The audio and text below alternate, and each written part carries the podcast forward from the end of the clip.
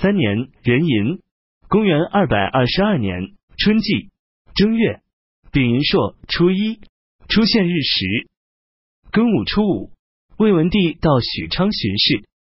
文帝下诏，现在的上计何孝廉，也就是代向朝廷荐举的人才，如果限定年龄，然后再举荐年老的吕尚、年幼的周朝王子晋等人，就不可能扬名于古代。现命令各郡国选拔人才，不必拘泥于年龄老幼，儒者能够通晓经典，官吏能够懂得文墨，熟悉法令，都品以适用。有关的部门要纠举弄虚作假的人。二月，善善、秋辞、于田王分别派使者入朝贡献物品。从此，中原与西域又恢复了联系，并在西域设置了戊己校尉。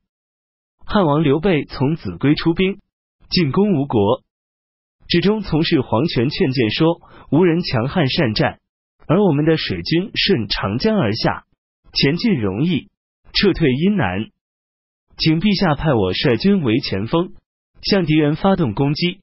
陛下应该在后方作战。汉王没有采纳，却任命黄权为镇北将军，派他统领长江以北的各路蜀军，同时亲率将士沿长江南岸翻山越岭向吴进发，驻军在一道县的亭。吴国将领都请求出兵迎击。陆逊说：“刘备率军沿长江东下，锐气正盛，而且凭据高山，坚守险要，很难向他们发起迅猛的进攻。即使攻击成功，也不能守全将他们击败攻。如果攻击不利，将损伤我们的主力，绝不是小小的失误。目前，我们只有褒奖和激励将士，多方采纳和实施破敌的策略，观察形势变化。”如果这一带为平原旷野，我们还要担心有互相追逐的困扰。如今他们沿着山岭部署军队，不但兵力无法展开，反而因困在树木乱石之中，自己的渐渐精疲力竭。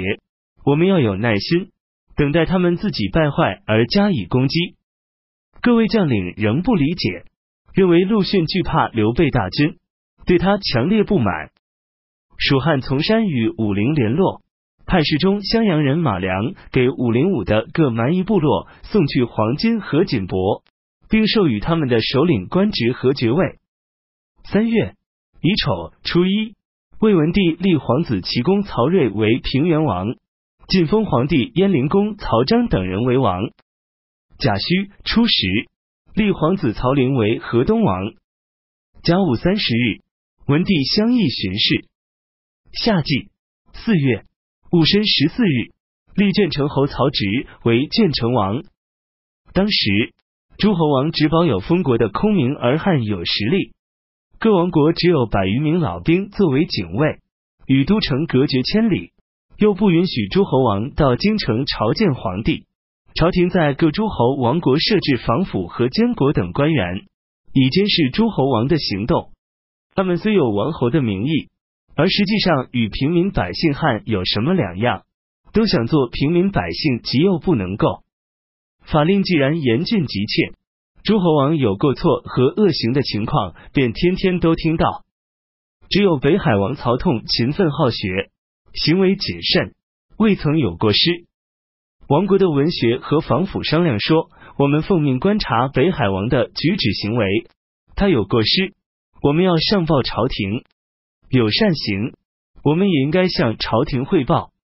于是二人联名上表陈述曹衮的优点。曹衮知道后非常惊恐，责备文学官说：“重视道德修养，约束自己，这是做人的本分。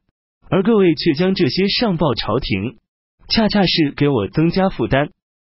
如果有善行，不怕朝廷不知道，而诸位急迫上报，是在给我帮倒忙。”